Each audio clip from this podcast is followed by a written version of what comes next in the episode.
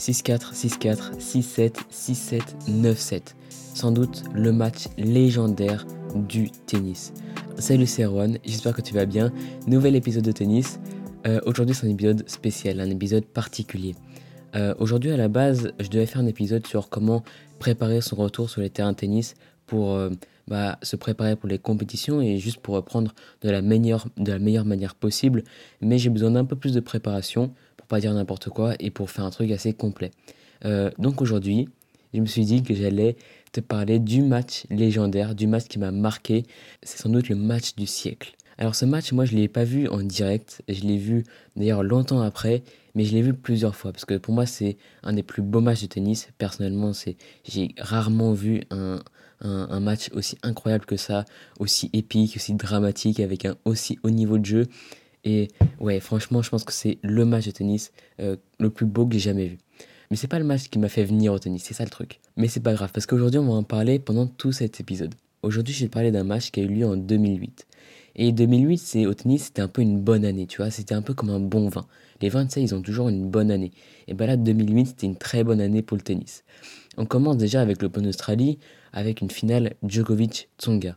Deux gars qui ont jamais gagné une Grand Chelem et qui se retrouvent en finale. Euh, en plus avec un Français, Joe Wilfred Tsonga. Et bon, c'est Novak Djokovic qui l'emporte euh, relativement facilement, mais n'oublions pas que Tsonga avait battu Nadal en demi-finale. Et c'était quand même euh, un, contexte assez incroyable. Ensuite, Roland Garros. Vient Roland Garros, Nadal remporte encore un nouveau Roland Garros. C'est le début de, sa grande lignée de, ses victoires à Roland Garros. Et il ne le remporte pas contre n'importe qui, mais contre Roger Federer. Et oui, Wimbledon, on va, on va le sauter, tu vas comprendre pourquoi juste après. Et puis vient l'US Open, où Roger Federer remporte encore une fois l'US Open, contre euh, Andy Murray d'ailleurs. Alors, Wimbledon, je l'ai sauté parce que c'est le match dont on va parler aujourd'hui c'était Nadal Federer à Wimbledon en 2008. C'était la finale de Wimbledon. Euh, c'était la troisième finale consécutive entre euh, Rafael Nadal et Roger Federer à Wimbledon. Et en plus, ils s'étaient rencontrés à Roland Garros juste avant. Donc on a quand même une histoire entre ces deux joueurs qui, qui, qui étaient en train de naître en fait. Alors ce match était complètement épique, complètement dramatique. Il y a plein de, d'adjectifs comme ça qu'on pourrait, aligner. Euh, mais voilà, 4h40 de jeu qui s'est terminé vers 20h à peu près. Euh, donc il commençait à faire sombre. Les, les joueurs ne voyaient quasiment plus la balle. Euh, et même le Hawkeye ne fonctionnait même plus à cause de la luminosité qui était trop faible. Donc il pouvait que se référer aux arbitres. Ça ajoute toujours une petite touche spéciale au match. Alors déjà, l'entrée sur le terrain est spéciale. On, voit très bien que les deux personnages, Roger Federer et Rafael Nadal, ont deux styles complètement différents. Dans l'autobiographie de Rafael Nadal, qui est extrêmement intéressante, qui s'appelle Rafa, que je te conseille vraiment, vraiment de lire, c'est vraiment super bien écrit, etc. Euh, ils en parlent beaucoup de ce match, énormément de ce match. Et euh, dans, ce, dans ce livre, qui a été coécrit avec un auteur, je ne sais plus comment il s'appelle, je te le mettrai en description peut-être si, je le, si je le retrouve, euh, Nadal est comparé à Clark Kent. Et je trouve ça assez marrant. Roger Federer, quand il entre sur le cours, il a un style super classique, avec les petits logos Nike en or, avec son, je sais pas, son sorte de petite veste, je sais pas comment on appelle ça, j'ai pas les mots techniques, mais tu vois qu'il y a deux styles qui sont complètement différents. Et on voit déjà ce contraste qui naissait déjà avant le match. Donc comme je te le disais, c'était la troisième finale consécutive, et la première finale, c'était en 2006 du coup, euh, Nadal n'était pas l'auteur, clairement, il le savait même. Il était presque rentré défaitiste avant de jouer le match, tu vois. Euh, la deuxième finale, par contre, en 2007, là, il s'est dit qu'il voulait absolument gagner. Parce que Wimbledon, en fait, il est vraiment une histoire avec Wimbledon, c'est que c'est son tournoi favori. Pour lui, c'est un tournoi de rêve, c'est le meilleur tournoi du monde depuis qu'il est tout petit. C'est le tournoi qu'il veut gagner depuis qu'il est tout petit. Et euh, ça, c'est commun à plein de joueurs, notamment Novak Djokovic, qui avait exactement euh, le même rêve. Il voulait remporter Wimbledon plutôt. Et c'est pareil pour Rafael Nadal.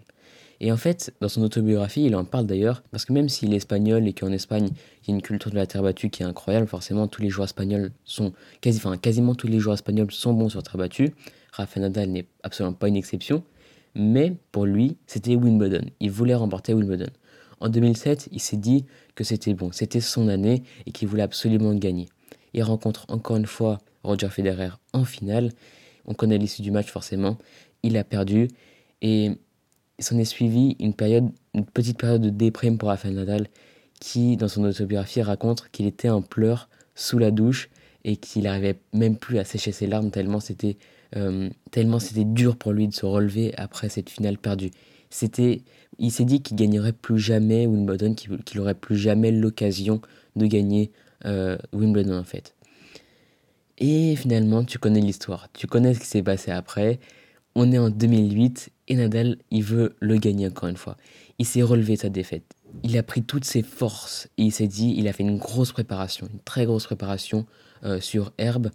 Et avant la finale, donc là on est sur le très court terme, avant la finale, il a aussi fait une très grosse préparation dans les vestiaires.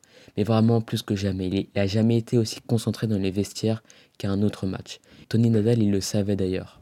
Et toute son équipe le savait. Il fallait pas le déranger. Il était dans sa bulle. Il était concentré comme jamais. Et il était déterminé à gagner cette fois-ci. Et ça, c'était le 6 juillet 2008. Donc maintenant, je vais te parler un peu du match aussi. C'est un match épique, comme je t'ai dit. Euh, et comme tu le sais, je pense. Et ce match est dramatique parce que à un moment donné, Nadal mène 2-7 à 1. Il y a un gros combat, mais tu, tu sens que Nadal, il arrive à, à mener le jeu, tu vois. Euh, et à 2-7 à 1, là, il commence vraiment à mener. Il commence à vraiment mener au score. Et là, il effleure la victoire du doigt. Dans ce match, il a eu deux balles de match. Et Roger Federer a tenu bon pour remonter et pour finalement lui mener au score, tu vois. Donc c'était un match dramatique dans ce sens-là. D'ailleurs, Roger Federer a sauvé les balles de match euh, en faisant un service gagnant. Euh, il allait chercher les points importants. Ça, c'est un truc qu'on peut retenir, qu'il allait chercher le point par lui-même dans ce moment important-là. Parce que Nadal était forcément un peu fébrile. Il connaissait l'histoire de Nadal avec Wimbledon et il savait qu'il était un peu fébrile. Du coup, Roger Federer s'est dit c'est à moi d'aller chercher le point et il l'a fait d'une manière incroyable avec un service gagnant. Et ce sont deux joueurs qui ont une intelligence de jeu absolument remarquable. Bon, là, on va voir un tout petit peu les tactiques de Nadal et un peu les tactiques de Federer. Bon, dans ce match, il n'y a pas eu un joueur qui a été meilleur que l'autre. Il n'y a pas eu une tactique qui a été meilleure que l'autre. Euh, les deux joueurs avaient exactement le même euh, pourcentage de chances de gagner le match. Ils étaient vraiment extrêmement bons tous les deux, mais dans un match de tennis, il faut un gagnant. Il n'y a pas de match nul, et c'est Nadal qui l'a emporté. Mais du coup, on va quand même voir un peu les tactiques que les deux joueurs ont employées individuellement. Alors, Nadal, il jouait pas mal sur le revers de Federer, euh, surtout à cette époque, en 2008, 2009, 2010, etc., il jouait beaucoup sur les revers de, de Federer, avec beaucoup de lift et, des balles qui rebondissaient très haut, parce qu'il savait que ça dérangeait énormément Roger Federer, et, euh, et, voilà. Donc même sur herbe, il continuait à appliquer cette tactique-là. Mais il était aussi extrêmement agressif, même sur les points qui étaient longs. Il prenait en même temps le temps de construire ses points. Euh, il a utilisé tous les angles sur le cours. Mais vraiment, je te conseille d'aller voir les highlights sur YouTube. Et tu vois qu'ils sont allés sur absolument tous les endroits du cours. Ils ont visité tous les deux les, tous les endroits du cours. Mais Rafael Nadal, je pense que avec son lift, ça le permettait de faire des, des cours croisés qui sortaient encore plus Roger Federer du cours que Roger Federer lui-même. Et puis il y a un truc qu'on peut remarquer aussi, c'est qu'il a fait des passings absolument incroyables et, euh, que c'était là où on a, on a vu que Nadal, c'était le joueur qui savait faire des passings. Je pense que c'est Wimbledon qui s'est un peu fait connaître sur cette spécialité-là. Bon, Roger Federer, lui, il employait une tactique un peu différente. Il allait très très souvent à la volée, et il comptait notamment sur son service, sur sa volée et sur le fait de toucher plein d'angles sur le court. Ça, c'était ses, trois points forts en fait. Et il joue aussi très tôt après le rebond. Ça, on peut bien le remarquer sur les vidéos. Alors souvent, il était en défense dans ce match, mais il a aussi créé beaucoup de jeux avec beaucoup de services volés notamment. Il a réussi à prendre beaucoup de temps à son adversaire et, euh, même si Nadal était un très bon défenseur, en prenant du temps à son adversaire, il arrivait à toujours à trouver, euh, à trouver des espaces libres pour faire des coups gagnants. Voilà. Donc ça c'était les tactiques assez rapidement. Euh, je voulais pas faire une analyse tactique du match parce que je pensais que c'était pas le truc le plus intéressant à faire. Donc voilà, je voulais juste en parler assez rapidement.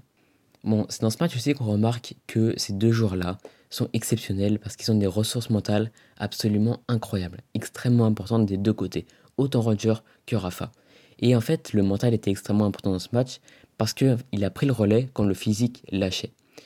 Et comme c'était un match de quand même 4h40, ce qui est quand même beaucoup, en finale, surtout de Grand Chelem, avec ce niveau-là, il fallait absolument avoir un bon mental parce que le physique allait forcément lâcher à un moment donné. Surtout à cause du fait qu'il y a eu énormément, énormément de rallyes. Même sur herbe, il y a eu beaucoup, beaucoup de rallyes. Alors à ce moment-là, en, en 2008, le gazon était quand même assez rapide. Hein. Mais il y a quand même eu beaucoup, beaucoup de rallyes. Et c'est pas des rallyes qui sont, chiants à voir, c'est des, des, rallyes où ils, où ils créaient beaucoup, beaucoup de jeux. Et du coup, tous ces rallyes ont fait qu'il y a eu des coups absolument incroyables, des coups exceptionnels, des coups droits retournés, des smashs de revers, des lobes en demi-volée, des passings incroyables, des, séries volées complètement fous. C'était le côté spectaculaire de ce match, qui est euh, assez remarquable en fait. Ce qui était remarquable aussi, c'était l'ambiance qu'il y avait dans ce match-là. C'était pas une ambiance anodine, surtout à Wimbledon. À Wimbledon, normalement, les spectateurs sont assez calmes. Euh, ils respectent le jeu. C'est normalement, ils sont assez connus pour ça d'ailleurs. Mais dans ce match-là, spécialement, les spectateurs étaient debout à chaque point. Ils étaient bruyants, contrairement à leurs habitudes anglaises, tu vois, mais ils étaient quand même respectueux en même temps. Il y avait autant de spectateurs qui prenaient parti pour Nadal et il en autant pour Roger. Donc c'était vraiment très égal. Ça, ça criait dans tous les sens qu'il y avait une balle qui était sur la ligne. Certains espéraient pour que ce soit un coup gagnant, d'autres espéraient pour que ce soit la faute directe de l'adversaire. Enfin voilà, il y avait, il y avait une ambiance du jamais vue à Wimbledon. Et ça ajoute toujours ce caractère épique, ce caractère dramatique à ce match-là. Bon, je vais pas passer à côté. Ce match a été suspendu trois fois à cause de la pluie. Euh, évidemment, il n'y avait pas de toit à l'époque. Le toit est arrivé beaucoup plus tard. C'est d'ailleurs un des premiers grands chelems qui a eu son toit. Et le fait que le match soit suspendu et que les joueurs doivent retourner au vestiaire, ça a changé pas mal de choses. Parce que les pauses au vestiaire, bon, c'était prévu qu'il pleuve. Les, joueurs le savaient avant d'entrer sur le terrain qu'il allait pleuvoir. Ils savaient même pas s'ils allaient terminer le match le jour même. Mais en fait, le fait qu'il pleuve et le fait qu'il y ait des suspensions de match, bah parfois le hasard fait que ça arrive dans des bons moments et le hasard fait que ça arrive dans les mauvais moments. Et ça a aussi joué sur les mentales des deux joueurs. Et quand on a vu qu'ils restaient solides pendant absolument tout le match, bah ça a montré qu'ils étaient bah, les joueurs les plus solides mentalement. Et ça l'a vraiment montré parce que Federer était revenu au score et Nadal avait eu ses balles de match, il avait échoué. Et forcément, ça faisait un gros coup dans sa tête. Il a fait une pause au vestiaire et en revenant sur le cours, il est revenu, mais plus fort que jamais. Et, euh, et ça l'a remis dedans, encore une fois. Donc il a fait preuve de ses ressources mentales importantes. Et il y a une petite anecdote par rapport à ça, c'est que cette anecdote, elle est assez marrante. Elle est dans le livre de Nadal, dans l'autobiographie, qui est super intéressante, comme, comme je te le disais. C'est que quand Nadal était petit, bah, son oncle, Tony Nadal, faisait croire à Rafa que euh, c'était lui qui faisait venir la pluie et c'était lui qui l'arrêtait. C'était lui qui contrôlait la pluie, quoi. Et Rafa, il l'a cru jusqu'à vraiment très tard. Ça qui est assez marrant. Et il raconte dans son autobiographie qu'il y a pensé pendant les pauses de ce match. Donc voilà, c'était à peu près tout ce que j'avais à dire pour ce match-là. Il y a énormément de choses à dire, je suis passé à côté de plein plein de choses. Et moi, je voulais juste parler un peu de mon ressenti par rapport à ça, de pourquoi ce match était euh, extraordinaire, pourquoi c'était le match du siècle, pourquoi c'était un match légendaire, sans trop parler de la tactique, sans trop parler de la technique, etc. Juste en parlant un peu de l'atmosphère qu'il y avait autour de ce match. Et, euh, et voilà, quoi, juste parler de ce match-là ça a été le début d'un très long affrontement entre Roger Federer et Rafael Nadal, un très long combat entre, entre ces deux joueurs qui se respectent énormément. ils ont participé évidemment à, l'histoire du tennis et, ils continuent à le faire aujourd'hui encore. Donc voilà, si ce podcast t'a plu, c'est vraiment le moment de laisser 5 étoiles sur Apple Podcast. Ça aide vraiment le podcast à se développer, c'est super important. Et du coup, euh, du coup, tu peux laisser 5 étoiles et un avis si jamais ce podcast t'a vraiment plu.